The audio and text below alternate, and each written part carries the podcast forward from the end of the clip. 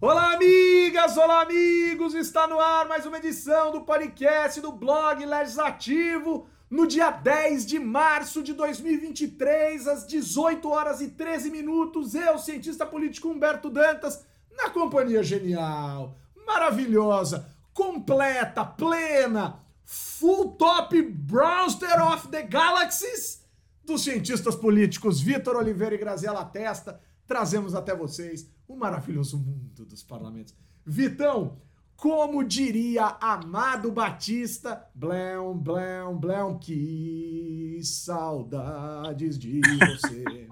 grãos, grãos, grãos, grãos, grãos, grãos, que... Tá bem, meu filho? Tá joia?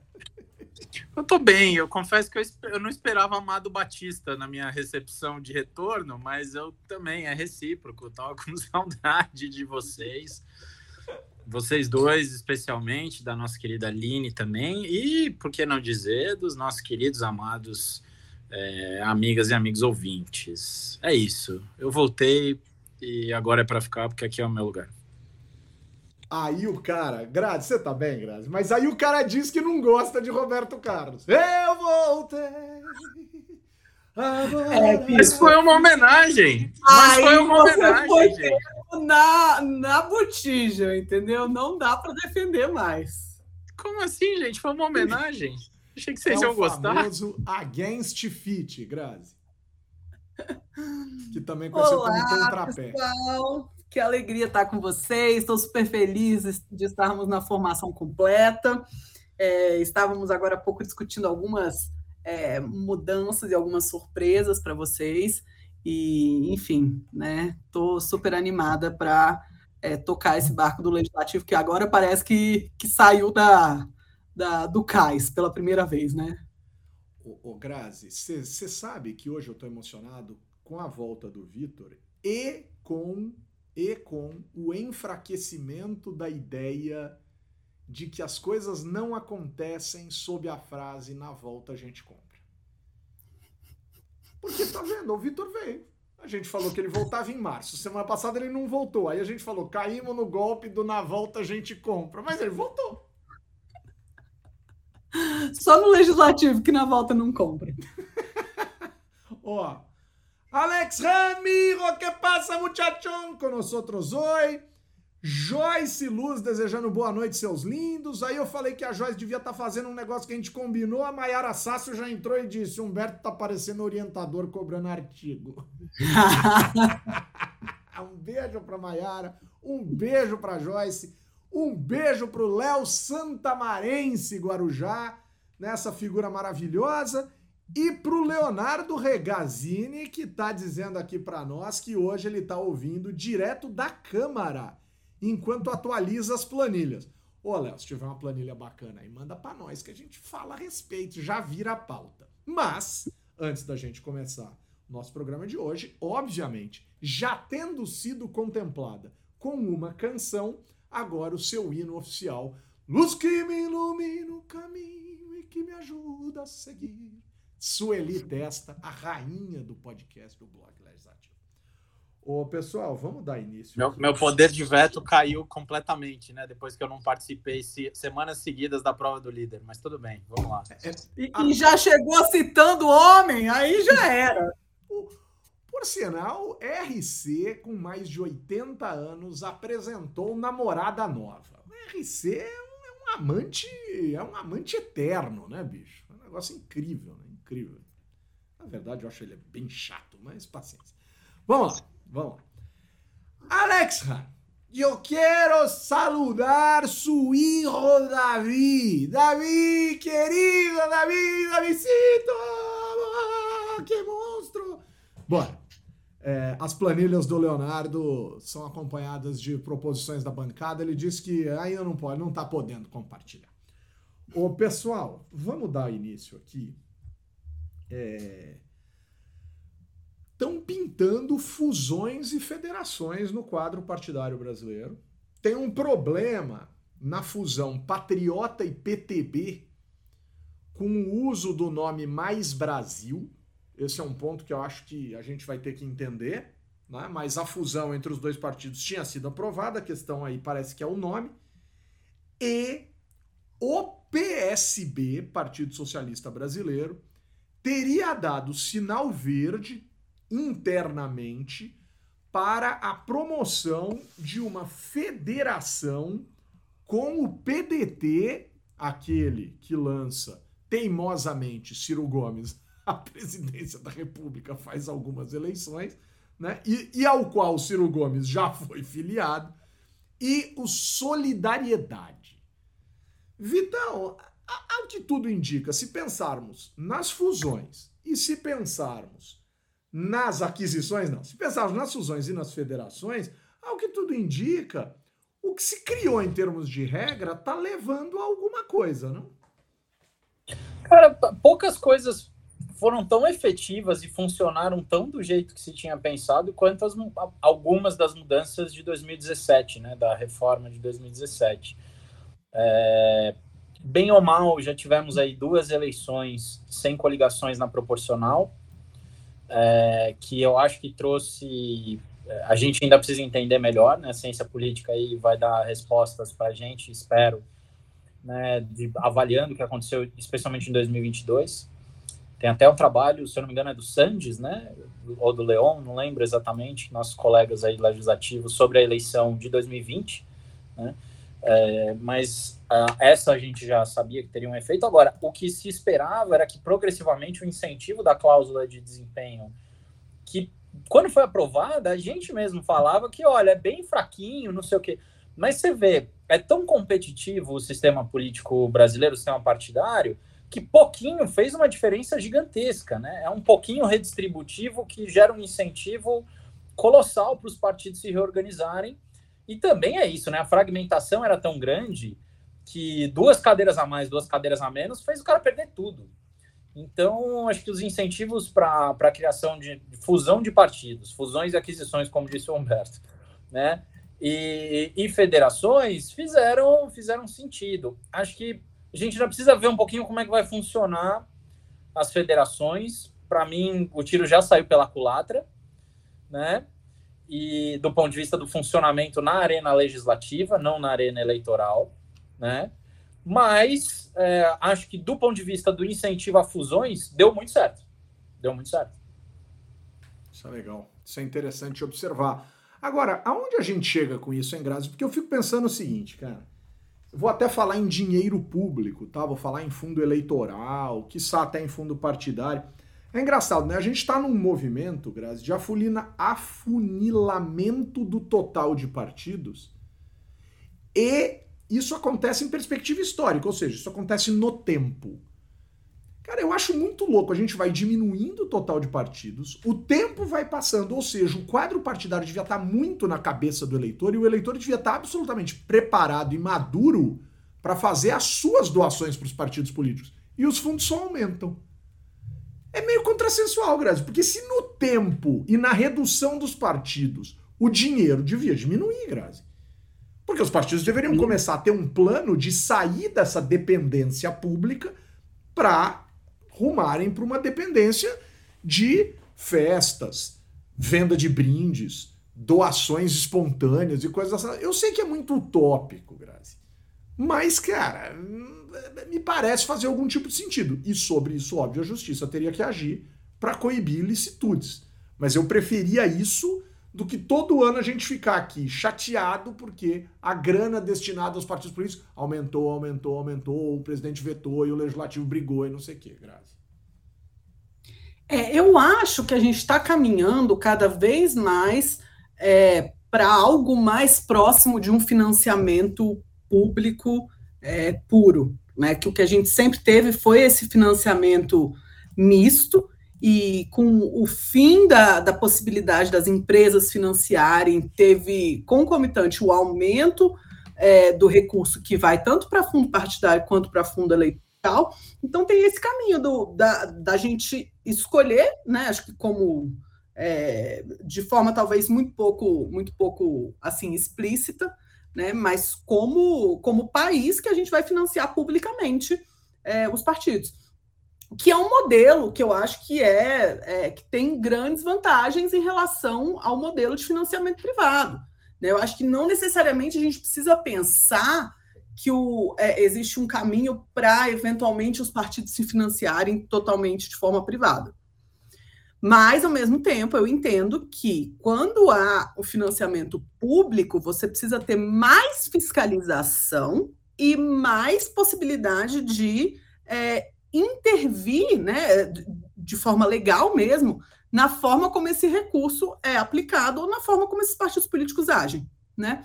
Então, em outras palavras, se o cara é financiado privadamente, né, se são os próprios é, é, correligionários dele que vão financiar as campanhas, as iniciativas do partido e tal, o partido escolhe como vai fazer sua prestação de contas e aí vai funcionar a, contabilidade vai funcionar dentro do próprio partido. Eu que fui lá e contribuí com o partido tal, vou querer que eles prestem contas como eu quero aqui no meu condomínio, né? Que uma vez que alguma coisa é, chega no final do mês, eu quero ver o balancete, como tá, que, como que foi é, gasto o dinheiro do condomínio, enfim, né?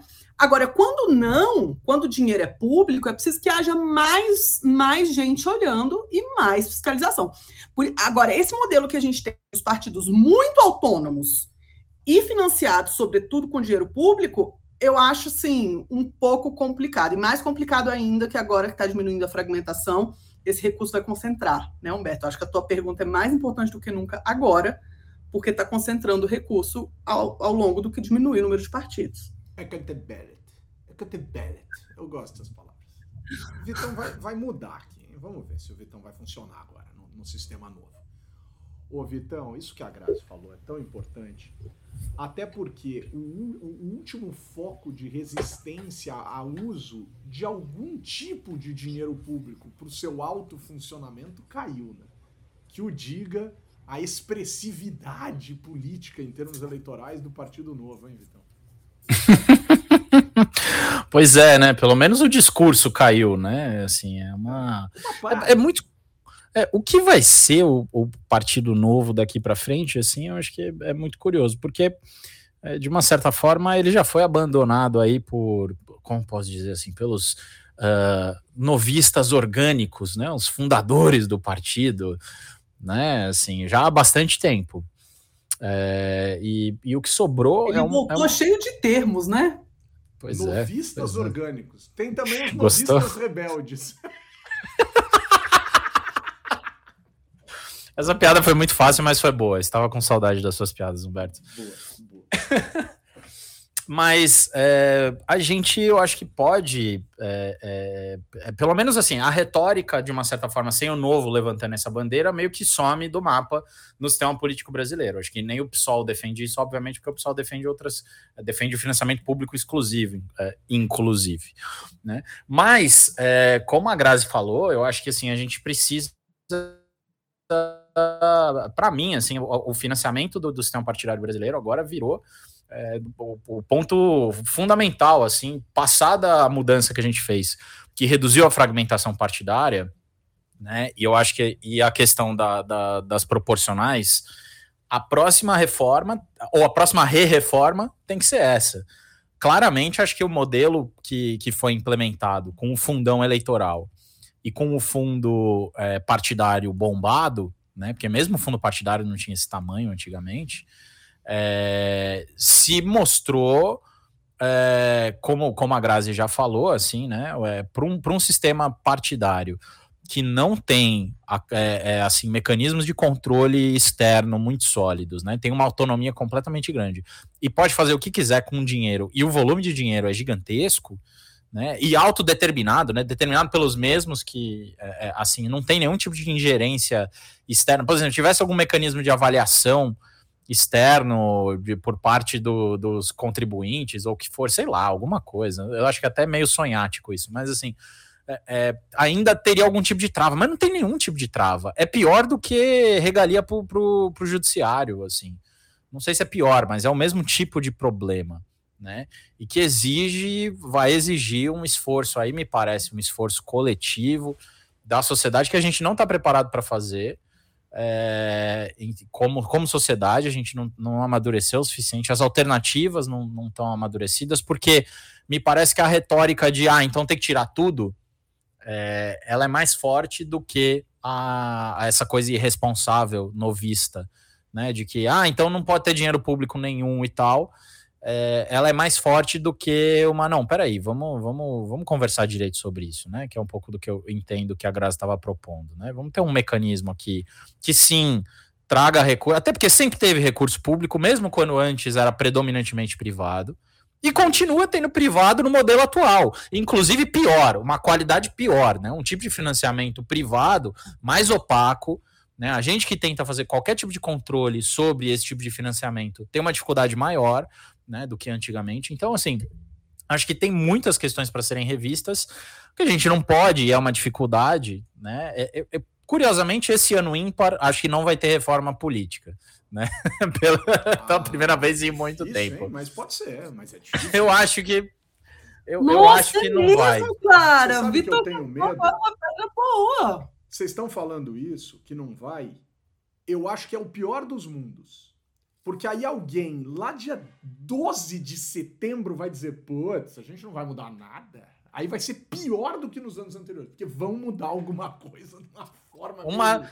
Para obedecer a anualidade, né? Assim, isso, assim, putz, isso, temos isso. que mexer em alguma coisa. Tá acabando a nossa janela, né? Tem pouco tempo. Exato, exato. Eu acho que é por aí. Mas, Agora, cara... mas eu acho que do ponto de vista de sociedade civil, assim, e a gente aqui, por ser um espaço que constantemente, um dos poucos espaços perenes de debate sobre o legislativo no Brasil, a gente poderia e deveria né, trazer essa discussão de uma maneira consistente. Acho que explorar outros modelos de financiamento que criam um vínculo maior, uma maior né, responsividade dos partidos e responsabilidade perante a sociedade. Acho que algumas coisas têm que mudar e, e enfim, é, mas eu, mas eu não vejo no curto prazo muita solução para isso, não. Vai ser muito mais negócio ser presidente do partido, da maior parte deles, do que senador por um bom tempo. A gente tem que, nesse caso desse debate, deixar um abraço muito especial para o sócio do Vitão, Marcelo Issa, que sempre, né, que tem encabeçado já há alguns anos o movimento Transparência Partidária a gente precisa lembrar que a lei dos partidos políticos no Brasil começa pela frase, né, pelo artigo: partido político, pessoa jurídica de direito privado, autônomo, independente, senhor de si, dono da sua situação, mas que vive de dinheiro público. Eu acho isso sensacionalmente trágico para um país que até hoje tem severas dificuldades para entender o sentido da lógica republicana. É só isso que eu tenho para dizer. Né? Que o diga o senhor para usar outro exemplo, né, da ausência de percepção da lógica republicana, que o diga o senhor que recebeu ou que gostaria muito de ter recebido né, um conjunto de joias, né? Tá tudo jóia, Grazi? Mas, ô Grazi, deixa eu fazer uma pergunta para você no seu universo, no seu universo, né? Essa eu confesso que eu roubei de uma galera da CBN que fez essa piada hoje pelo menos umas 30 vezes no ar, mas tudo bem. É, ô Grazi, é, as comissões, Grazi. No Senado, parece que conseguiram distribuir as comissões permanentes entre os partidos, no que diz respeito, sobretudo, obviamente, à presidência, que é aquele cargo que não muda, então ele é o mais difícil de ser organizado. Aí, Grazi, o Pachecão foi eleito numa disputa real entre partidos políticos, entre grupos políticos dentro do Senado. Aí foi ele versus o Rogério Marinho. Ele ganhou né? Ganhou dentro do que se esperava, alguns esperavam um pouco menos, esperavam lá, mas ganhou e era esperado que ganhasse. Teve lá um fuzuezinho inicial, tal, mas ganhou. E aí, como o PL não fez parte do rolê, o PL foi tirado da distribuição das comissões. Paciência, resolveu jogar contra, no sentido de resolveu se colocar como adversário, o que é normal numa disputa. Quando você perde, você tem que aceitar a derrota e ir embora para casa. Agora eles estão apertando o Pacheco para criar novas comissões para acomodar os seus. Tá errado, galera do PL. Quem joga e perde, perde. Quem joga e ganha, ganha. Mas com o comportamento do Jair Bolsonaro, a gente sabe onde, da onde vocês né, eh, degeneram. Segundo ponto fundamental, na Câmara tá difícil fechar, Grazi. Não sei se já fecharam, mas ao que tudo indica, faltavam fechar nove comissões das 30, das 20 e muitas, enfim, né?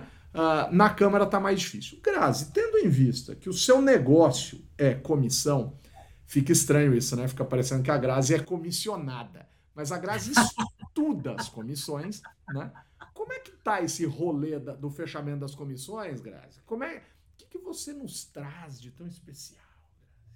Olha que quem ouve o legislativo está ouvindo a gente desde o ano passado falar que pode ter muito bolsonarista, pode ter muita extrema-direita no Congresso, mas que essa turma vai demorar para se organizar e que tem que ver como eles vão se organizar, né? Se vai ser efetiva a organização. Até agora, essa ausência completa das, do PL nas presidências de comissão, eu acho que denota uma total falta de articulação e de objetivo comum né? Assim, é, falta estratégia, porque talvez também falte convicção. O que, que essas pessoas têm em comum? Né? É, a minha sensação é que não é só a estratégia que é o problema, é a convicção também. Mas é excesso é, ou falta, Grazi? É excesso, porque eu acho que é excesso de convicção individual e falta de, de convicção coletiva, cara. Comum, exatamente, é isso. É isso. O que, que une essas pessoas todas? Porque enquanto o Bolsonaro estava no poder, parecia que era muito claro, eram todos bolsonaristas. Né? Mas uma vez que você tira o Bolsonaro da, é, da, da, figura e, e, Bolsonaro se retirou, né? não sabemos até quando, enfim, é, fica mais complicado essas pessoas terem um objetivo comum e buscarem alguma coisa com estratégia comum. Né? também espalhados em partidos diferentes, não é só o PL que está com esse problema, se você for pegar os outros bolsonaristas que estão em outros partidos, também não estão bem sucedidos.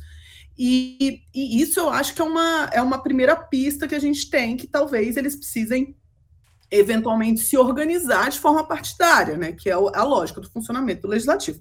Agora, um ponto que eu acho que é relevante a gente colocar aí também nas eleições do Senado, Humberto, é a figura do Davi Columbre, né? Porque mesmo que houvesse o apoio deliberado do Lula ao Pacheco, muita gente não apoiou o Pacheco pela rejeição do Alcolumbre. Sabia é, que o, a eleição do Pacheco vinha com essa casadinha do Alcolumbre para a CCJ e, de fato, se concretizou essa, essa, é, essa dobradinha aí. Não sei. É, a respeito de aumentar o número de comissão para poder é, acomodar mais, é, mais questões, eu não digo nada, porque todo mundo aqui já sabe o tanto que eu, que eu sou contra esse tipo de iniciativa é, que desinstitucionaliza o, o, sistema de comissões. Mas é um movimento quase natural, depois dessa explosão que teve na Câmara, aumentar no Senado também.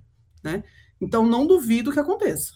Grazi, utilizando o contexto político dentro do Senado e o contexto político do noticiário, eu só gostaria de avisar a galera do PL. Galera, relaxa.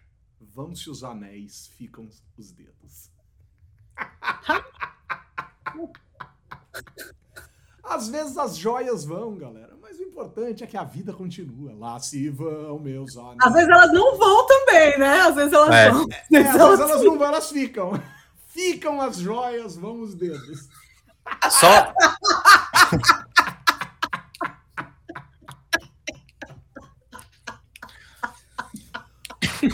Vitão, eu quero o seu complemento, mas antes eu quero deixar um beijo para o padre Adriano Ferreira, que disse: Uma rápida passagem antes da missa, parabéns pelo ótimo e divertido trabalho, pela ótima discussão de sempre. O querido Rodolfo Dalmo chegou atrasado, mas chegou. O Vitor Belchior voltou. Vitor Belchior foi, a melhor piada da semana foi passada. Foi bom. Da, da semana retrasada. O Marcelo Alcântara chegou atrasado, mas chegou. O Alessandro Passos chegou atrasado, mas chegou. O Warley Davidson chegou atrasado, mas chegou. E todos esses têm valor de chegar a hora que quiser. Só uma pessoa, com todo respeito, não pode atrasar para entrar no programa, que é o Renato Natalino. Porque o Renato Natalino é o relógio do sextou. O Renato Natalino é o verbo sextar. Se o Renato Natalino dá o alô aqui às 18h20, eu fico 20 minutos achando que não sextou, Renatão. Puxa, Renatão, vem com a gente, Renatão.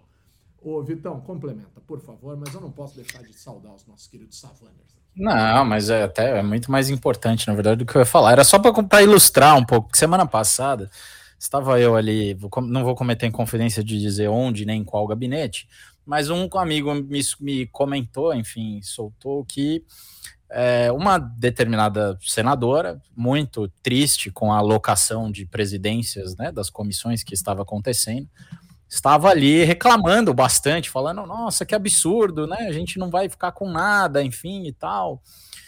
E que pediu né, a, um, a uma colega, um colega senador, enfim, que intercedesse junto a essa, algumas dessas figuras aí que foram mencionadas anteriormente, não vou dizer qual delas, né? E que esse senador falou: não, claro, pode deixar, a gente faz. E assim que ela virou as costas, falou: vou fazer nada.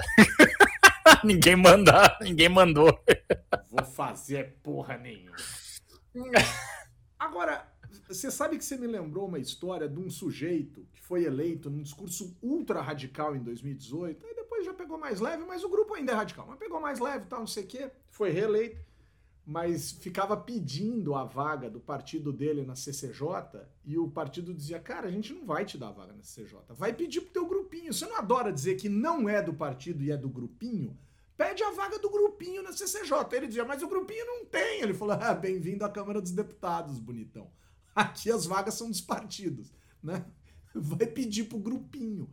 Hoje ele deu uma subida porque ele entendeu o jogo, né? E ao mesmo tempo em que entendeu o jogo, convenceu o grupinho radical dele de que ele joga. É, é aquela história do cara que fala assim: amor, eu vou na casa de tolerância, todos meus amigos vão aprontar, mas eu só vou tomar uma cervejinha. É o caso desse sujeito aí, bicho. É o caso desse sujeito aí. Não devia ir, né? Fica com essa bobagem né? Olha só.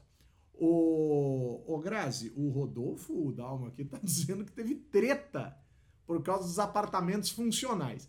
Cara, qualquer espaço gera treta. Não, gera mas pior treta. que a treta é a, su é a sugestão de resolução, né? Qual que foi a solução? A sugestão de solução? Porque assim, não tem apartamento funcional para todo mundo. Ponto. Não tem. Bom, começar não que tem. não devia ter apartamento funcional para quem mora no DF, né? Começa por aí. Mas mesmo se, se você tirar, mas mesmo se você tirar os oito, entendeu? É. Já já tem, não tem apartamento para todo mundo. E aí a solução brilhante de um membro da mesa diretora é pegar uns apartamentos e fazer uma reforma, gastar uma grana adicional para dividir no meio o apartamento. Agora, a solução salomônica literal, entendeu? Vitão, eu já, eu já fiquei, eu já fui em um apartamento funcional, já fiquei hospedado num apartamento funcional, porque eu tinha um amigo deputado federal que falou: fica hospedado aqui, quando vier a Brasil. Eu fiquei uma noite na, no, no, apartamento do deputado. Cara, é muito grande, cara. É muito. Não, é, é muito tem vários que eram, inclusive, na frente, na quadra em frente aonde eu morava quando eu tava em Brasília. Assim, é os muito... apartamentos são são, são grandes mesmo. Não, o que eu tô dizendo só é assim: você vai pegar meia dúzia vai dividir pela metade. Vai continuar um problema de assimetria, porque vai ter os grandes e vai ter os pequenos, entendeu? Os caras vão continuar brigando lá. Cara, sabe o que deviam é, fazer? Graças. Não, eu acho super curioso, porque tem esse hábito dos parlamentares acharem que eles podem dizer para quem vai o apartamento deles quando eles saem do apartamento. Parte da, da briga é essa, né? Porque a responsabilidade, em tese, é da quarta secretaria, mas tem deputado que, que não, não se reelege e fala: bom, eu vou, ao invés de pegar a chavezinha e dar a chavezinha para a quarta secretaria, ele pega a chavezinha e fala: vou dar para você que entrou agora, próximo deputado. Como se ele tivesse prerrogativa de fazer isso. Se você deixar nomear dois caras no seu gabinete ou se você ficar com três assessores meus, aí começa aquele troca-troca, cara, que é pior do que o termo troca-troca é pior que o termo troca-troca. É um negócio muito louco, muito louco. Gente, e ainda tem outra: tem muita variabilidade entre os apartamentos. Né? Além de não ter hum. apartamento funcional para todo mundo, então vamos lá. São 432 imóveis funcionais para a Câmara, por exemplo. E aí o auxílio moradia é de R$ 4.233 com esse valor, dificilmente se aluga um apartamento tão bom quanto é o apartamento funcional, que é muito grande, muito espaçoso. E ainda tem os apartamentos funcionais que são muito visados, que são aqueles lá da é, 102 Norte, que é uma quadra só de parlamentares. É, todos os prédios foram reformados, tem azulejo do Atos Vulcão no terra. Inclusive, quando vierem a Brasília, vão nessa quadra que ela está super bonita. E tem outros que não são tão legais, que são apartamentos muito antigos na Asa Sul, enfim. Ali né? perto da Castalha, né? Gostava muito de ir a Castalha quando nós estávamos em Brasília. Fazendo jabá gratuito aqui, ó, eu quebrando meu próprio Exatamente. protocolo. Não, é, pode fazer, lá é bom mesmo. É bom mesmo. Agora tem mais uma. Vocês sabem que tem mais, tem mais uma fofoca, né? Eu quero é, ver a Castalha. Olha o Zé Mário Vanderlei. Nossa. Humberto, Humberto consegue transformar qualquer coisa pueril em uma coisa, assim, uma piada da quinta série, né? Um negócio é, incrível. Isso. Pois é. mas, mas assim. Me mostra a Não, não, deixa eu só contar então, mais uma- que é a castanha? Quando você não tá aqui, Vitor, eu nem entendo essas piadas. Aí passa por cima, acho que o Humberto fica totalmente decepcionado, entendeu? Não, é pior é que assim, as pessoas devem. As pessoas devem me achar. Pra eu entender que tá tendo a maldade. Pudim. Não, as pessoas devem me achar assim super pudico, né, conservador, porque eu fico eh, reclamando das piadas do Humberto, o que tá completamente distante da realidade, assim. Mas tem mais uma coisa que eu queria contar. Inclusive teve senador, essa história de, de desmembrar apartamento, né, dividir apartamento no meio e tal, funcional. Tem briga por gabinete também, né? E aí no Senado, Opa! No Senado, teve um senador que, que fez remembramento de, de gabinete, entendeu? Eram dois, ele juntou e virou. virou, tipo, um dos maiores gabinetes agora do Senado. Gabinetocitose, é isso? O cara pegou o gabinete que tava do lado, a pessoa que tava, acabou o mandato, ele, ó, Que larápio, bicho. Não, e tem gabinete. E o Senado tem gabinete que é no subsolo e tem gabinete que tem aquela vista mais linda de todas, que de um lado tem a, a vista do lago e do outro lado tem a vista da esplanada toda e da cidade. Que fica no agazão lá, no, no, no, no, no prédião lá. Pô, o gabinete do Tasso. Gereissati era lá em cima, cara. Era genial. Assim, só- era, era no H, era, na, era na, na junção dos prédios. Mas sabe que tem uma vantagem adicional, né? Tasso, um tempo atrás. Aquela junção era, é- era uma parte, ou era do gabinete do Tasso. Era animal aquilo. Era animal. Eu É, porque geralmente vez, são- era animal. geralmente são dois, né? E, mas ali é animal mesmo. Só que tem uma questão, Humberto, adicional, que não é só a vista. É a ausência de gente atraso. circulando. Nossa, Humberto. Ah, porque ali não circula. É mais difícil acessar, entendeu? Claro. Ali embaixo. Embora-. É, embora assim, tá cada vez mais restrito, a passagem que havia ali, quase que livre, não era livre, mas assim, era fácil, do salão verde para o que seria, enfim, o salão azul, né? Ou seja, aquele espaço de circulação ali é, no Senado Federal, que fica em frente ao, ao gabinete e à sala da presidência, não está liberada mais para circulação. Você tem que circular, você tem que passar por baixo, né? Que foi uma coisa que me surpreendeu depois de algum tempo sem visitar as dependências do Congresso. E de fato é tá, tá mais restrito, óbvio. Faz sentido haver mais restrições depois do dia 8 de janeiro, na verdade. É, mas dá a impressão que é desculpinha para ficar mais difícil. E os gabinetes que estão no anexo do Senado têm essa vantagem, né? Simplesmente vai menos gente. Uhum. O que às vezes é bom, o que às vezes é ruim. Tinha uns anexos aqui da Assembleia Legislativa de São Paulo que ficavam no quinto andar, que não tinha nem elevador, que os caras odiavam. Né? Então tem, tem uns problemas. Aí, enfim, todo, todo legislativo tem briga É. por causa de espaço. Garagem, gabinete, apartamento funcional, quando tem esse benefício, normalmente é o Poder Público Federal. Cara, é um rolezaço. O, o pessoal, eu queria passar meio rápido nessa pauta, que já está aqui pendurada desde a semana passada, do novo expediente padrão 3x3 no Senado. Os caras acordaram que são três dias, terça, quarta e quinta, e três semanas por mês. Uma vai ser no online. Caros caras, eu sei que pode parecer estranho, mas não queira que um político dê expediente 8 horas por dia, das 9 às 18 dentro do parlamento, cara.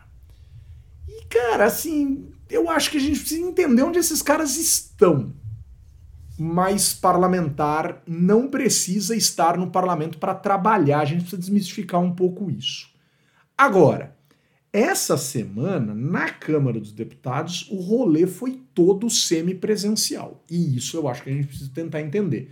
Porque se é de um jeito para um, tem que ser para o outro, e quando é desse jeito fica meio esquisito, aí o partido não se encontra, não se organiza. Porque, cara, pode até ser o 3x3 do Senado, mas desde que haja qualidade na reunião legislativa dos parlamentares. Tô viajando demais, Greta? Tô querendo demais nessa história?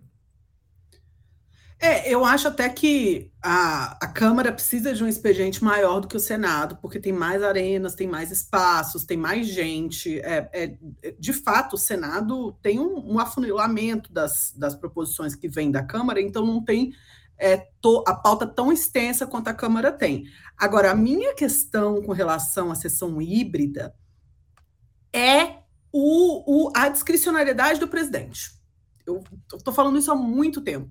Eu não sou contra a sessão híbrida, eu sou a favor de sessão híbrida. Eu acho que tem um monte de coisa, inclusive que a gente podia fazer 100% remoto, né? Que a gente podia eh, deixar para processar o conflito nas arenas onde, onde as pessoas convivem pessoalmente, enfim, é, pessoalmente, e a gente podia deixar arenas menos conflituosas, como é feito, por exemplo, no judiciário, né? Que se, se existe alguma se alguém pede para trazer para a arena é, presencial, deixa de ser um, uma, um, uma votação remota. Em outros parlamentos do mundo também já estão fazendo isso. Mas você precisa criar um critério, você precisa vincular essa decisão da sessão que vai ser remota, da sessão que vai ser híbrida e da sessão que vai ser presencial. É, porque é, é isso, acabou a pandemia, não tem lugar nenhum mais que é, que essa coisa do híbrido é, é a bel prazer decidido, o único lugar que segue assim é o Congresso. Por quê? Né? Isso pode, inclusive, gerar um, já aconteceu, o uso estratégico do presidente é, em relação a essas sessões híbridas. Né, que é, muitas vezes você não consegue mobilizar como você gostaria uma base que talvez não esteja tão fortalecida para um determinado ponto, é mais fácil você conseguir é, é, mantê-la votando com você se está no semipresencial, porque aí ele pode voltar para casa e da casa dele ele clica o botão no celular e está tudo certo. Né? Então eu acho que é, é, esse tipo de coisa precisa ser regulamentada e é uma coisa que eu vou continuar repetindo. Vocês vão me ouvir falando isso muitas vezes ainda. Eu estou muito preocupada com isso, inclusive isso é um tema de pesquisa que a gente está vendo agora no, no, no, nosso laboratório lá na GV, que está tá estudando é, política constitutiva, né? Essa, esse tipo de, é, de decisão, e eu estou preocupada. Eu estou preocupada. Mais do que uma coisa é que já é grave, né? De é para trabalhar, tem que estar presente para trabalhar e tal. Eu acho que é uma coisa do uso estratégico da ferramenta e da ausência é, de possibilidade de manifestação de minorias, enfim, é, é o problema que a gente está falando há tanto tempo de tantas outras iniciativas do Lira aqui. Por falar em lirices, a gente criou esse quadro, viu, Vitão, em fevereiro aí, total do Lirices. Porque o Lira é brincadeira. Tá, e, e, e, tomando por base essa fala da Grazi, da gente ter que observar como as coisas de fato devem acontecer, não pode ser só na informalidade, a gente precisa prestar atenção em algumas decisões que estão sendo tomadas, o peso que essas decisões têm para o futuro de, de pautas essenciais para o país, etc, etc, etc. Em meio à pandemia, acabou aquela lógica de se criar revezamento de relatoria para a comissão especial de medida provisória. Né? A coisa foi tendendo para a Câmara dos Deputados. Os relatores todos, de, um tempo, de uns tempos para cá, estão sendo deputados federais e não mais senadores. Os senadores estão reclamando que quando as MPs passam pela Câmara e não mais por sessões conjuntas, já chegam muito em cima da hora para o Senado votar e o, e o executivo pressiona demais e eles não conseguem mudar. Enfim, tem uma discussão enorme. Que pese o fato de que tem um senador que tem querido aparecer. E desculpa, senador, o senhor ainda não entendeu o que é um órgão colegiado chamado legislativo, porque quanto mais o senhor tenta aparecer sozinho numa pauta, mais seus colegas viram as costas para o senhor. A não ser que seu único interesse em ser senador seja aparecer para a imprensa. Aí são outros 500, é uma estratégia sua que cá entre nós tende a dar errado em voos maiores, até mesmo para sua reeleição. Fica a dica para você e para a galera que está em volta. Então ele fica aparecendo assim, senador fulano de tal diz que vai pressionar vai pressionar porra nenhuma, bicho. Se você diz que vai pressionar, você não vai atingir nada. Se você pressionar em silêncio, talvez você atinja alguma coisa. De novo, fica a dica: isso é aula de articulação 1. É introdução à articulação política. Você quer aparecer, vai, continue aparecendo. Você está conseguindo. Nas fotos bonitas, assim, uns fotógrafos que são mandados no gabinete e tal. Agora, você quer fazer acontecer, haja com inteligência e não com ego. Ego e inteligência às vezes não combinam, meu querido. Vai, vai por mim. E eu não vou ficar dando nome, e se eu tiver que dar nome, aí eu vou querer vender consultoria. E eu não gosto de atender parlamentar desse jeito, nem atendo parlamentar, que dirá atender desse jeito, não trabalho com parlamentar. Bom, Vitão, cara, isso aí tá dando uma zebrosa, velho. Porque o Lira não quer perder esse poder, Porque as MPs do Lula que já chegaram à Câmara já foram distribuídas ou já estão prometidas, e aí o Senado vem pro rolê e vem pra briga. Cara, isso aí vai dar certo, cara. Isso aí vai dar, vai dar jogo, vai voltar a ser como era antes. Ou vai que- rolar o famoso sei que nada será como antes amanhã.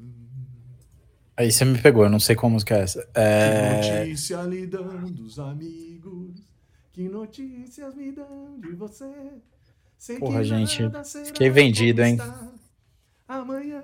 Desculpa, Tem cara de música, tem cara de música dos anos 80, mas eu não Milton sei o que, que é. Nascimento. Milton, É Milton? uai. Clube, Nossa. não, é Clube da Esquina, Milton Nascimento. Mas é do clube da es- é do clube da esquina, mas do, do Tenho disco, clube da esquina. certeza que é. Mas aí eu estaria. Caramba. Curioso porque eu ouvi bastante esse disco, inclusive, Eu recentemente, mas enfim. Mas, mas provavelmente eu que tô, eu que deixei passar despercebido. Desculpa aí, Milton, foi mal. É, Milton e Loborges, né? Se for o caso. A gente tem, tem muitas coisas aí para comentar. Algumas delas eu, eu tô impedido aí por algumas questões, eu me declaro impedido de comentar. Beto Mas Guedes o Milton fato- Nascimento. Beto, é, não é do. Nada será como Não é-. Participação mas não do é- Lô Borges. Tá, bom. É, especificamente sobre a questão das comissões, né? A gente tem aí, eu acho que vai voltar ao normal. Na real, o acordo vai voltar ao normal. A divergência é se volta pro que já tinha sido editado ou só daqui para frente. Entendeu? Essa é, é isso que tá pegando. O executivo É, o Lira- sugere que seja daqui pra frente para não justamente Para não brigar com o Lira, Exato, lógico. exato, exato. Lógico, tá morrendo de medo do Lira, claramente. Todo Entendeu? mundo. Então, assim, Todo mundo. É. E, e acho que a, a questão é, assim, as comissões mistas precisam voltar, porque são um espaço fundamental de articulação. Acho que isso casa muito com o que a Grazi estava falando. O conflito político precisa ser processado dentro dos trâmites usuais do legislativo. Então, não é que você não possa apelar para expedientes ah, que são interessantes, do tipo funcionamento remoto, ou ainda necessários de vez em quando, do tipo um grupo de trabalho. Entendeu? Eu, eu não acho que o grupo de trabalho, embora ele dê um, um poder gigantesco para o Arthur Lira né, nesse momento e para o comando do legislativo, eu não acho que ele é um instrumento que, que deva ser impedido por completo, porque ele tem, pode ter o seu papel, né? Mas o fato, como por exemplo teve durante o- a presidência do Rodrigo Maia, né? Que antes do início da tramitação fez um grupo, mas aí não substituiu a tramitação, a- a- não substituiu as comissões pelo grupo de trabalho, que é o que o Lira faz. São coisas bem diferentes. Né? E, e aí, nesse sentido, assim, a comissão mista ela é um espaço não apenas para restaurar o equilíbrio, e ó, que eu defendendo o Senado Federal, restaurar o equilíbrio entre as casas, porque da maneira como tá, de fato, a reclamação dos senadores faz todo sentido, é pertinente. Né? O, Senado, o Senado não tem tempo de mexer, ele- o Senado tá com a corda no pescoço toda vez que vai mexer em alguma coisa em medida provisória. Né? E, e aí, é, não apenas perde influência, mas também a sociedade civil fica refém única e exclusivamente das lideranças, porque é tudo plenário. Né? Quando você tem a comissão mista, você tem uma possibilidade de tentar é, discutir emenda, tentar discutir relator, a relatoria, o processo de, de, de votação. Tem um monte de oportunidades de, de, de atuação que são fundamentais para um processo legislativo minimamente participativo. Minimamente. Né? Não estou nem aqui querendo defender o processo presencial como algo que, nossa, que baita inclusão da sociedade que é feita. Mas é o mínimo, sabe? Assim, é, porque o remoto não dá mais oportunidades de incidência. Esse é, né? Não, Eu vejo a Grazi mexendo a cabeça aqui, acho que ela concorda isso. comigo. É isso. O remoto, o remoto tem um papel interessante, eu não acho que tem que acabar totalmente com ele, isso que a Grazi falou, cara, eu acho que eu concordo muito e tal. Tem que regulamentar o remoto. Tem coisas que fazem sentido, cabem no remoto, outras não, né? Agora, quando a gente pensa na lógica do Senado Federal, que o regimento tá- e, eu, e a Câmara indo para esse contexto em que também é cada vez mais acordo e menos regimento, assim, eu, embora não seja eh, Pô, não sou. Se eu fosse formalista, se eu fosse positivista nesse, nesses termos, eu ia estudar direito, sabe? Assim, a gente estuda acordo, instituições políticas, faz parte. Mas tá um. Tá, tá muito, tá dando muito poder para pouquíssimas pessoas, né? E o legislativo, como o Humberto trouxe, é um órgão colegiado, nem todo mundo entende isso. Mas também nem todo mundo tem o mesmo objetivo, né? Eu acho que é importante isso, né, que se entenda isso. Né? Tem gente que de fato tem, tem outros objetivos. Né? E, e assim, lirices à parte, inclusive você falou lirice, na hora eu lembrei da Euri, eu lembrei da Eurídice, que é uma história muito interessante também aí, um, um, um mito, na verdade uma tragédia, né, grega, muito interessante. É, depois a gente fala. Não tem, não dá tempo, mas assim. Mas é um pouco. mas é um pouco assim. Eu acho que o Lira é, tá exagerando na dose. Eu acho que essa questão ele deveria negociar com o Senado, porque o Senado tem uma carta na manga, que é uma PEC que já foi aprovada, mas não foi promulgada entendeu? E que o Pacheco pode fazer isso, que muda a tramitação, o tempo da tramitação das medidas provisórias e favorece o Senado em detrimento da Câmara. Isso daí é, foi aprovado na época do Alcolumbre e ele botou isso na gaveta, virou uma, uma estratégia de negociação para chamar o Senado, a Câmara para negociar. Então, assim, eu acho que o Lira está exagerando, está tensionando demais a corda. Uhum. E entendeu? E quando ele perder poder, isso daí pode voltar. E honestamente, o Lira, o segundo ano do Lira, não vai ser tão forte quanto esse agora. Né? Ah, porque o governo então, não é assim, tão fraco quanto o anterior, ou não se deixa tão fraco quanto o anterior. É. Não, e ele está prestes a, no segundo ano de, desse mandato, ele, a menos que role uma coisa que não rolou com o Rodrigo Maia, que é tipo uma garantia ao terceiro mandato dele, né, da reeleição, né, Vamos ver como é que vai funcionar isso daí. Né? É, mas caso isso não ocorra e não vejo muito clima, ele vai começar a pato mancar, né? E aí, aí ele aí é que vem a facada, entendeu? Não é agora, é, é quando ele tiver fraco. Né? O, o Grazi, por falar em Lira, o Lira disse essa semana é, em reunião com empresários, com uma classe mais empresarial tal, que o governo não tem base para, para a aprovação da reforma tributária, mas pode extrapolar facilmente para o fato. O governo ainda não tem uma base consistente. E aí, Grazi? Ele está valorizando o próprio passe, dizendo, mas eu estou aqui para ajudar, ou efetivamente não tem mesmo? Então, eu quero saber a leitura de vocês disso. Eu ouvi essa semana, isso me deixou com a pulga atrás da orelha, porque a, a sensação que me dá é que é só para inflar cargo, né? Tá querendo mais cargo para o Centrão e tá jogando esse verde aí. Mas eu posso estar tá completamente enganada. Agora, assim, por outro lado, é, eu tenho sentido o executivo muito mais preocupado com questões externas do que internas à sua construção de coalizão. Ainda não teve os primeiros movimentos do executivo de fato é, fazendo um tete a tete com o legislativo. Talvez agora no final de março tenha umas medidas provisórias aí para serem é, votadas. Você vai, a gente vai começar a ver esse teste acontecendo. E aí o, o Lira tem esse espaço daqui até lá para conseguir os últimos cargos que ele quer é, que ele gostaria de ter para o Centrão, ainda em estatal, no próprio Executivo Federal. A gente está falando de terceiro e quarto escalão. A, a, sensação que eu tenho é essa. Mas eu, eu vim essa semana curiosa para ouvir a leitura de vocês dois dessa fala do Lira. É, é que o grande teste foi um teste ruim. Foi um teste que não existiu. Porque o grande teste desse governo foi com a legislatura anterior, que foi a PEC do teto. Uhum. Nesta legislatura agora, primeiro precisa a, a, esperar, porque quando o peixe pequeno balança no aquário, sobe areia. Então tem muito peixe pequeno balançando no aquário.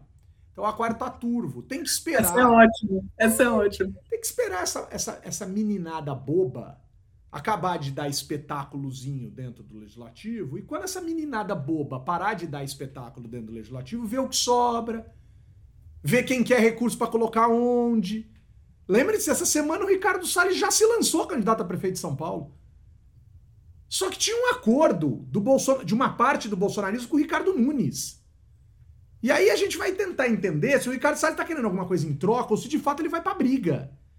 Então tem um monte de coisa problemática. Aí fez o bolo sair da casinha e dizer: olha, o PT prometeu que ia me apoiar também. Então a gente já tem, já tem, em março de 2023, que ter, que ter nestas que ter de ter muito saco nessa cidade de São Paulo que tá um lixo. Essa cidade tá um lixo sob um monte de aspecto. A gente vai ter que ter saco para aguentar as radicalidades do Ricardo Salles e do Guilherme Boulos. Pelo amor de Deus, que saco! Para completar o terceiro elemento, que é um nada chamado Ricardo Nunes. É o nada e as duas taxinhas enfiadas, uma em cada perna. Olha, vai ser difícil segurar a onda dessa eleição municipal em São Paulo até outubro de 2024. Perceba, eu saio do eixo, porque é um radical de um lado enchendo o saco, um radical do outro enchendo o saco e um estafeta de um Zé Ruela, de um, de um, de um, de um nada, de um zero à esquerda de um prefeito e a cidade derretendo. Vai ser super legal esperar até outubro de 2024 pra gente ver quem vai ganhar. E os três têm chance né? E, e, tem chance de vender, e tem chance de sair, e tem chance de dizer que foi traído. Meu Deus do céu, mas eu escolhi estudar ciência política, vai chegar uma hora que eu vou achar, e vou dizer aqui que eu tô achando divertido. O Vitão, eu vou te passar a palavra, mas eu quero adicionar um elemento nessa lógica da base do governo. E eu vou adicionar de um jeito muito especial. Cri, cri. Cri, cri. Anoitece na savana. A pergunta que não quer calar no mundo animal: bichos são traiçoeiros? Ou só o humano sabe sê-lo? O tigre é acusado de atacar pelas costas, ao contrário do leão que dá sinais às suas vítimas. Mas é o cuco, cocô, da Andaluzia, que entra nos ninhos de outros pássaros e ameaçam tais aves, lhes obrigando a chocar seus ovos numa lógica muito traiçoeira. Pergunta, Vitão. Seria o caso do ministro Juscelino Filho, que entrou no ninho da esquerda, e aí o Lula não pode demitir o sujeito e tem que ficar chocando a corrupção desse rapaz, desse, desse sujeito, ou pelo menos as suspeitas de corrupção desse sujeito. Cara, o Juscelino Filho, o União Brasil não vai entregar os votos que o governo precisa e o Lula vai ter que ficar chocando o filho de Juscelino Filho, cara. Ô, Grazi, que, que foi, Graziela Testa? Assim, eu tava querendo entender. Eu tava querendo entender onde você ia chegar quando você começou. O cuco! Vai tomar no cuco! Cocô, cocô. Então. O povo vibrou, sabe qual... pelo amor de Deus. Sabe qual que é essa história, né, cara? É, o Lula precisa de uma desculpa para brigar com a União Brasil. Ele não pode demitir o Juscelino, fazer o que a Dilma fez, que foi aquela história de faxina, faxina ministerial. Aquilo foi horrível. Ele precisa ter o seguinte: olha, tá vendo o que esse cara fez? Eu segurei ele no governo. E vocês ainda assim não entregaram esses votos.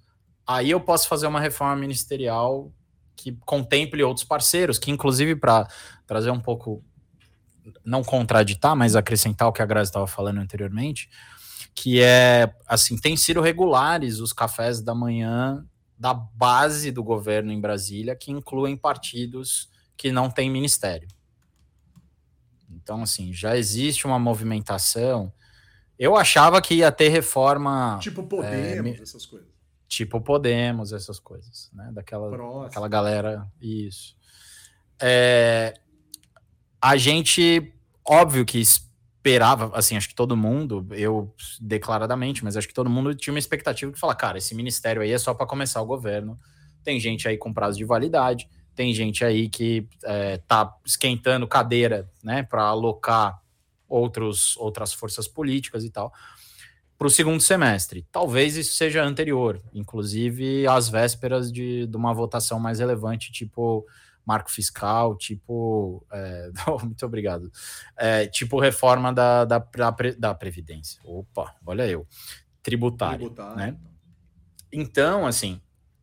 É, o que eu acho que vai acontecer é que o, foi, foi, foi uma jogada difícil, obviamente de risco, porque você nunca sabe mas mais ou menos sabe o que o tal do Juscelino Filho e seus asseclas vão trazer. Mas acho que, assim, na pior das hipóteses, a gente tem uma noção do que ele poderia fazer. É, e isso, obviamente, se reflete negativamente na imagem do Lula. Então, eu acho que é muito. É o Lula dando um sinal para determinadas lideranças do União Brasil, do tipo: olha, vocês precisam me entregar esses votos, porque eu tô segurando essa onda agora. A Então, é um jeito de igual. constranger. Igual, igual. Segurou, não fez, não fez o que a Dilma, repito mais uma vez, não fez o que a Dilma fez no começo do seu governo, que foi a tal da faxina ministerial, que foi limpar qualquer um, varrer do, do cargo de ministro qualquer um que aparecia na manchete, suspeito, né? Então, assim, todos, não estou dizendo que o que a Dilma fez foi, com certeza o que a Dilma fez foi moralmente mais correto do que o que o Lula está fazendo. Mas o Lula não está no negócio de salvar a alma, como fica muito claro por sua trajetória, né? Ele está em outro negócio. Então, assim, é, é, eu acho que, que o União Brasil vai surpreender em termos de. Não vai entregar todos os votos, óbvio que não. Quando você traz a União Brasil para o governo, você sabe que um- vai ter um percentual ali que não. Mas vai entregar mais do que eu acho que está se esperando. Né? E, e aí vai ter que juntar, é, vai ser a desculpa também, pode ser a desculpa, para uma reforma ministerial mais profunda mais adiante. Que você está defendendo desde o começo desse governo, desde que se formou o governo lá em dezembro. Agora, Não, mas, mas não se a União. Tá contratado já, É, não tem não, como, né? Não tem como. você, eu concordo plenamente com você. Agora, Não, pode ser que não faça, mas se não fizer, vai dar merda. Se o União entregar para o governo, o União Brasil passará a se chamar a porta de entrada do Progressistas no governo. Aí, cara, é a porta de entrada. É o que. né, é o Mas- guia. Sabe aquela história de ficar passando o fio, que você bota o guia e o fio vai depois? Então, é o fio, é o guia, é o, passa, é o passa-fio. O União Vai Brasil ter janela? Vai ter janela ano que vem? Não. Eu não me lembro mais. É só no terceiro pros ano da legislatura Só para os vereadores. vereadores. A não ser que os caras inventem. Olha lá, um tema bom de reforma Ó política. a reforma! Os caras Ó a, reforma, ó a gente descobrindo aí qual que vai ser a reforma. A Graça ficou chateada. Gente, Não nem fala, nem Não fala isso ideia. muito alto. Aline, corta esse negócio depois. E com o apoio do governo, né? pode E com o apoio do governo. Tá doido. Sensacional, sensacional. O Davi Lacerda Sempre- tá dizendo que o Vitor, depois do carnaval, é outra pessoa. O carnaval faz bem, bicho. O carnaval faz bem. O, É. É um pessoal- implante, Um pouco Deixa mais do que o carnaval. um implante de barba. de- deixa eu. Gente, se tem uma coisa que eu não preciso implantar é barba. Ô, Grazi, traz, traz alguma coisa. O, o Arley Davidson tá dizendo que o Republicanos falou que com três ministros era governo até a alma. Interessante essa fala. Interessante. E, e, notícia fresquinha. Grazi, mais uma edição da série Contradições. Depois da criação do bloco Vanguarda Política, formado por progressistas, republicanos, PL e Novo no Senado, né? Foi no Senado, né, Grazi? Agora, já que não poderá se chamar mais Brasil, PTB e Patriota decidem se chamar Partido da Renovação Democrática.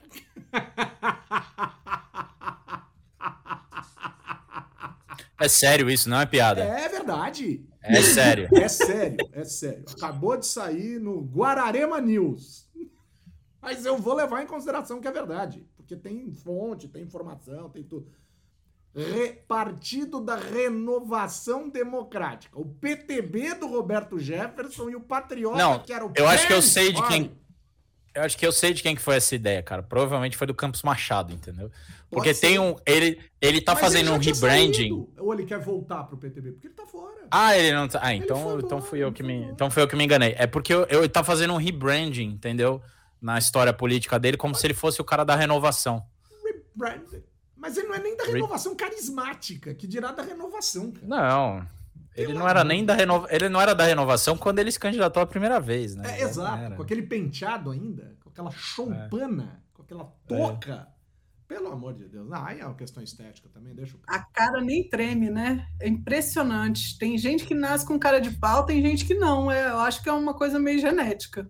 Entendi o recado, Grazi. Eu não posso falar do cabelo, porque eu não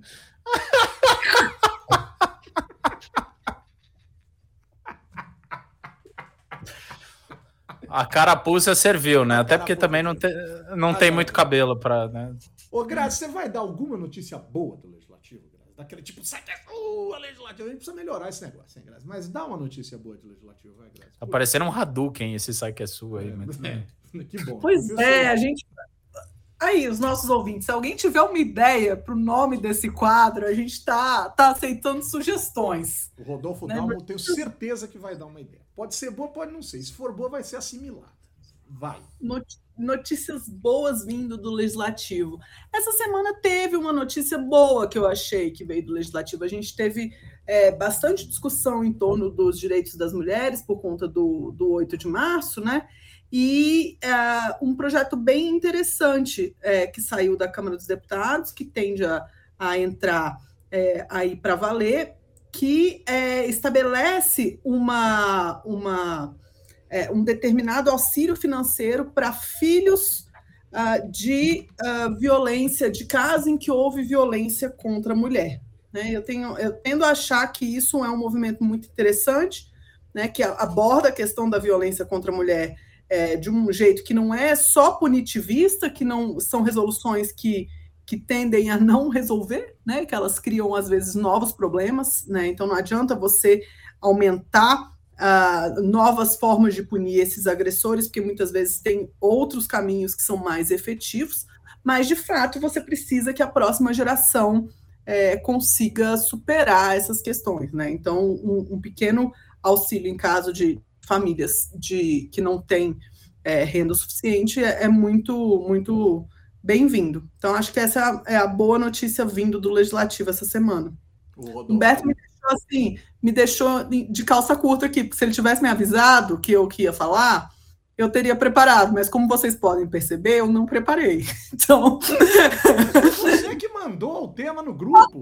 mas Humberto, eu mandei no início da semana, tanta coisa aconteceu. Essa semana minha cabeça tá dando volta, sei lá o que aconteceu. O, o Rodolfo falou que o quadro tem que chamar momento relógio parado, que é exceção à regra, né? Não, vamos fazer um negócio bonitinho. Sacanagem. O, o pessoal, é, esse lance da só para terminar, porque já estourou o tempo total, hoje estourou mesmo, mas é a alegria do Vitor estar de volta, tal. A gente vai ser mais prudente com, com, com o relógio. Mas o, o, o que a gente tem que dizer é o seguinte, pessoal. A, a CPI do 8 de janeiro tem tudo para ser aberta como uma comissão mista. Mas agora, né? E é, e é louco isso, né? A situação que é abrir a CPI das joias. Eu não duvido que essas duas CPIs morram abraçadas. Eu não duvido. Porque um lado quer uma coisa, outro lado quer outra. Aí a gente senta e aí a gente vai faz- falar da CPI das lojas americanas, sabe? Que aí essa aí, né? Ah, bicho, sei lá. Ah, Legislativo, me ajuda, te ajudar. Legislativo. A criança de Minas Gerais, uma criança, um menininho, menininho, garotinho, jovem, legitimamente escolhido, tá, mas um menininho que essa semana resolveu tripudiar a questão do Dia das Mulheres e resolveu achar graça em transfobia. É, sua hora chega, viu, deputado? Sua hora chega. E não é, não estou fazendo nenhuma ameaça. Aí dentro da Câmara, sua hora chega. Se você acha que, que parlamento e legislativo é arena para esse tipo de galhofa que você fez, senhor, eu chamo quem eu respeito. Eu não respeito esse deputado, eu não vou falar o nome, porque eu não vou sujar minha boca com excrescência, né? É, é uma criança, é uma piada de mau gosto. A juventude traz esse mal. Eu vou ser muito radical no que eu vou dizer. Cara, eu acho que todo cidadão devia poder se candidatar a qualquer cargo a partir do instante que ele é eleitor. Com 16 anos de idade. Eu sei que eu estou radicalizando. Mas esse tipo de, de sujeito me faz repensar o que eu tenho para dizer. Assim, eu sou um cara até progressista no que diz respeito à inclusão no mundo político, mas essas horas eu acho. Se bem que o cara com mais de 50 foi falar aquela imbecilidade lá em Caxias do Sul, né? Quer dizer, definitivamente idade não é variável. Mas a criança mineira resolveu falar estupidez. Aí o Lira, que disse que não ia admitir nada, deu uma repreendida, que eu achei até acima da média, mas ainda tá pouco, viu, Arthur Lira? Ainda tá muito pouco. Bancou o Michel Temer. Bancou o Michel Temer. ma- Mandou cartinha. É, exato, exato. Bobagem. Se a consequência for um impeachment, então tá bom. É, exato, exato, exato. Mas o Rodolfo Dalmo está dizendo aqui que dá tristeza ver o Pincher do bolsonarismo como nome forte para a prefeitura. Nossa. Olha, né, já, já imaginou, né? Quer dizer, você ter um, um, um, um, um, um infanto infanto deputado desse, prefeito de BH, um Ricardo Salles, prefeito de São Paulo. Eu acho que a gente vai descobrindo onde a gente quer chegar, né? Com esse tipo de estupidez, mas paciência, cara. Paciência. Né? O Alex Hunt tá dizendo que acha que tem que caçar e processar criminalmente. Mas, cara, se isso aí acontecesse, o Bolsonaro não teria chegado à presidência da República, né? Tem coisas muito piores e tal. Então, o Marcelo Alencar tá dizendo que são 26 anos de idade. Eu, sinceramente, achei que era bem menos. Idade mental, claro, 6 anos, 7 anos, por aí, se muito 8. Mas eu achei que era 21, 22, 26. Aí eu concordo plenamente com o Marcelo, não é mais. É que eu também não fui pesquisar de propósito, porque eu não quero saber muito de algo que me incomoda tanto, mas eu agradeço, obviamente, muito ao Marcelo por ter trazido aqui, né? Esse é o Legislativo Me Ajuda a Te Ajudar de hoje. Tem outras questões, mas eu vou de novo deixar. Ah, o ex-vereador Laete, do interior do Rio Grande do Norte, rompeu a tornozeleira eletrônica né, e está sendo procurado e vai ser preso por posse de armas e receptação. Ah, legislativo, velho de guerra. Pelo amor de Deus.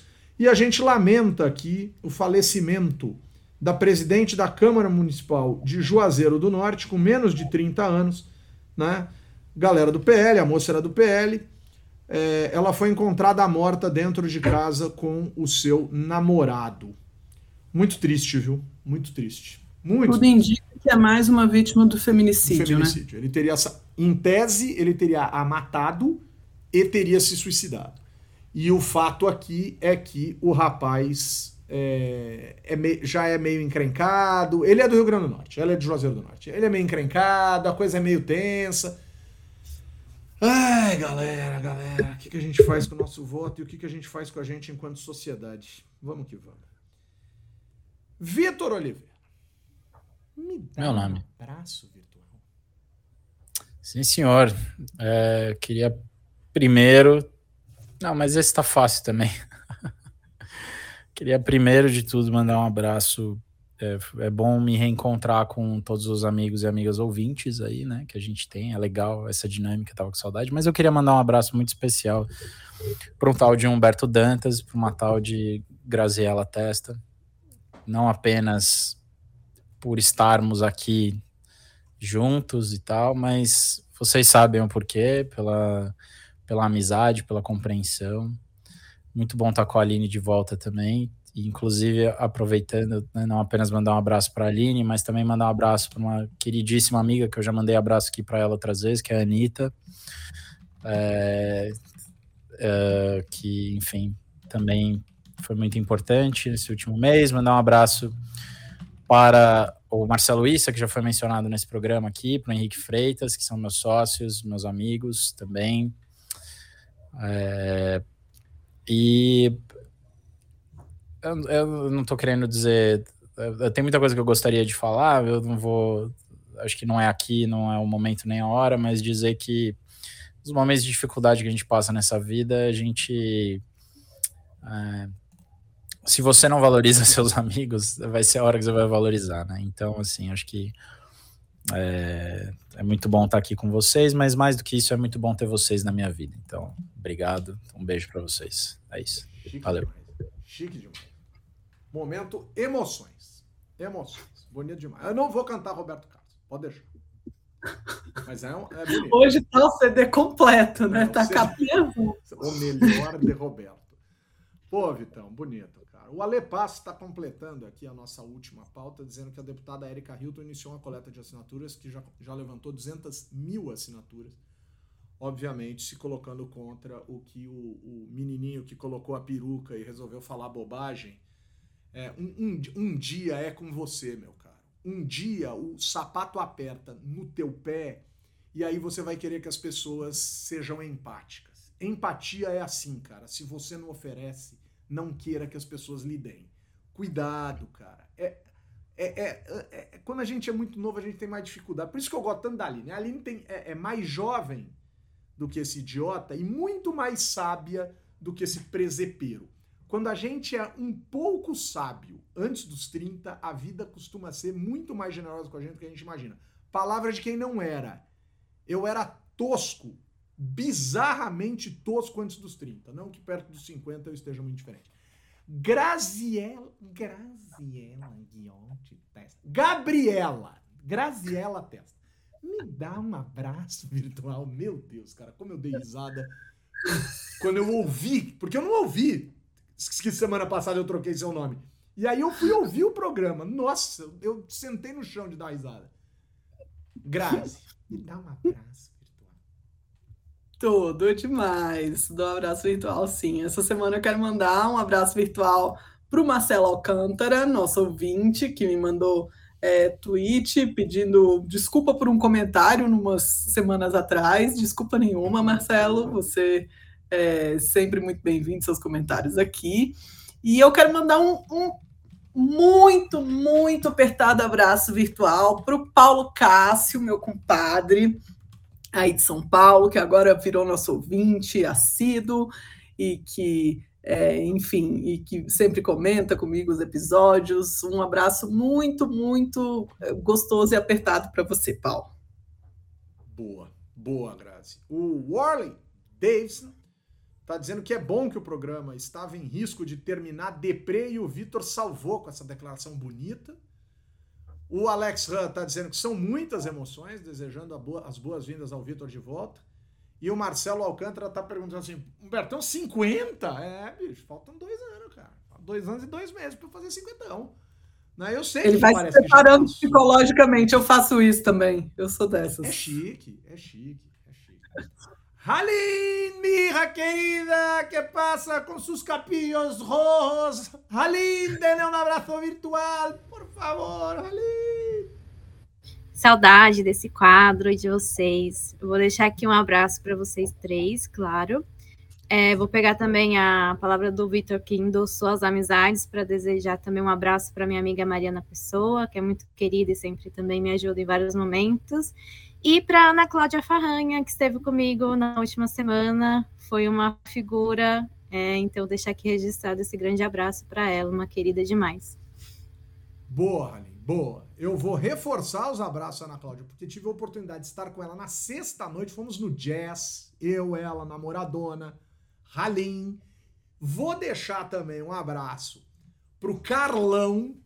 Carlão é um cara muito bacana, imagino que, espero que ouça a gente. E o apelido do, do Carlão é Miúdo, né? Porque Carlão ostenta, Grazi, Carlão ostenta 2 metros e 3. O cara é do tamanho do LeBron James, bicho. Só isso. O cara é alto, o cara é alto, o cara é alto.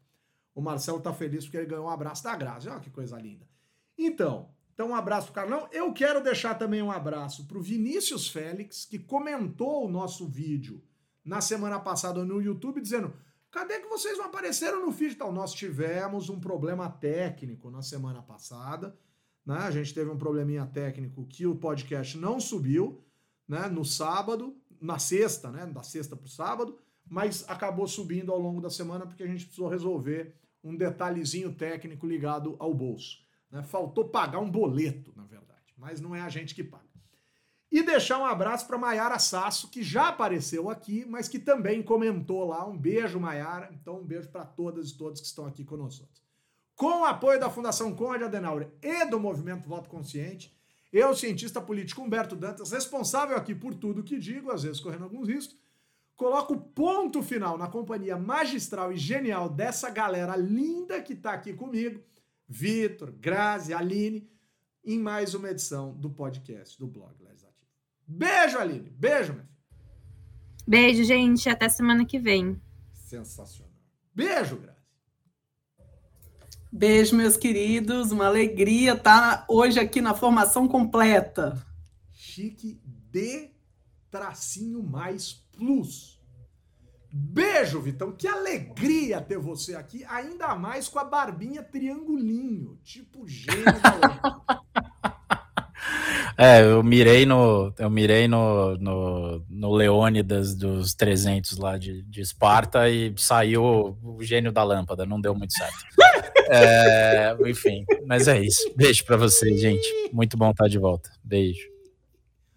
Ô Grazi, o Lombardi usa barba? Depende, depende do dia.